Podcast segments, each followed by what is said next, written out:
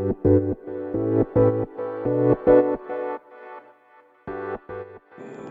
い、皆様こんばんは、荒木千恵です。このチャンネルでは、見習いこんまり流片付けコンサルタントである私が、もっとお片付けがしたくなる、そんな理由についてお話ししていくチャンネルでございます。ということで、本日もお聞きいただきありがとうございます。あの、今日はですね、一旦お片付けがしたくなる理由っていうのを置いといてですね、おそらく皆さんの人生において役に立つであろう情報をシェアさせていただきたいと思います。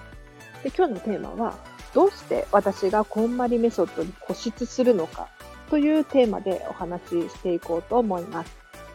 で、これたくさん理由があってですね、今日は一つに絞ってお話ししていこうと思います。で、それ何かというとですね、本物を見極めてお金を使おうという理由についてお話をさせてください。で、これ片付けじゃなくても、本当にいろんな業界、いろんなこと、いろんなジャンルにおいて言えることなので、ぜひぜひ参考にしていただきたいと思います。で、これ実はキングコングの西野さんの昨日の Voicy、おとといなのかな？もう時間的に。で、お話しされていたことなんですけれど、一体どういうことかというと、自分で経験値がないな、足りないなって思うことに関しては、もうお金を支払ってプロの方にお任せすると、もうプロの方っていうのは経験が豊富なので、もう一発で正解を出してくれるんですね。で自分であれこれ考えるとなると、ゼロからこっちじゃない、あっちじゃない、こっちかもしれないっていうふうに、経験を積んでいかなければならないので、時間が非常にかかるんですよ。で、その時間、例えば時給で考えて、他でアルバイトした方が、えっ、ー、と、すれば、プロの方に、えっ、ー、と、自分の経験値よりも経験が豊富なプロの方にお仕事をた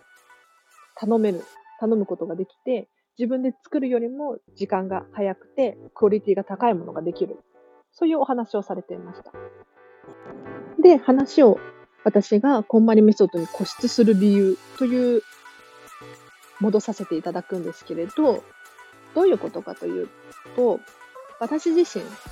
友達にですね、こんまりさんにいくら使ったのとか、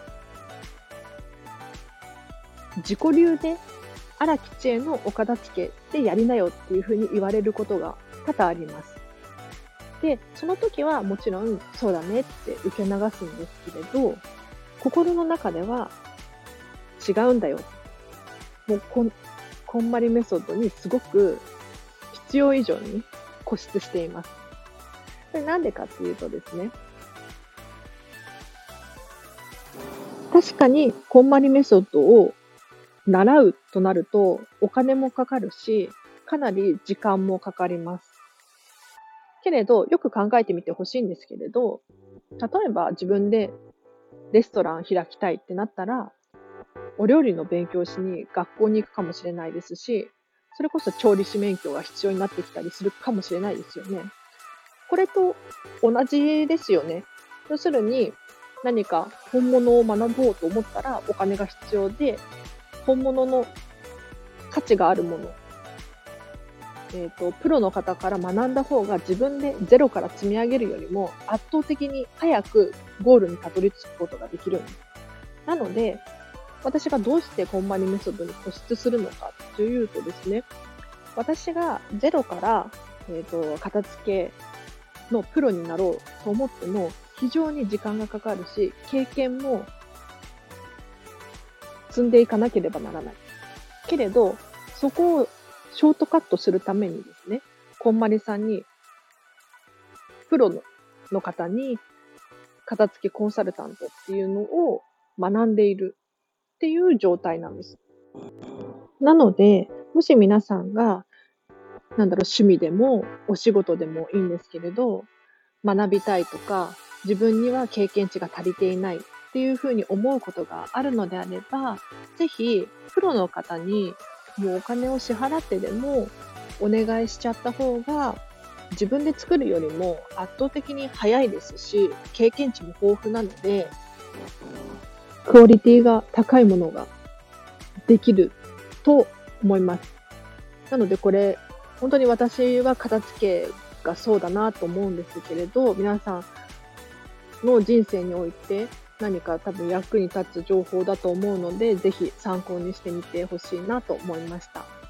で今日はね、ここまでなんですけれど、本当は私、こんまりメソッドに固執する理由、こだわる理由っていうのがいっぱいあってですね、例えば私が何者でもない私が片付けコンサルやってますって言っても目につかないわけじゃないですか。一方で、こんまり流片付けコンサルタントですよなんて言ったら、少しは目立ちますよね。なので、そういう理由もあります。でこれとかも本当はもっと深掘りしてお話ししたかったんですけれど、ちょっとまだ私の実力が、おしゃべりの、おしゃべりの仕方がまだまだわからなくてですね、毎回これ言ってますね。ちょっとこれからもまた成長していこうと思っていますので、ぜひこのチャンネルフォローして応援していただけると嬉しく思います。では皆さん今日もお聴きいただきありがとうございました。普段はこのチャンネルはお片付けがもっとしたくなるような、例えばお金が増えるよとか、時間が増えるよなんていうことを説明していくチャンネルですので、ぜひぜひフォローしていただけると嬉しく思います。では皆さん今日もハッピーな一日を過ごしましょう。荒木千恵でした。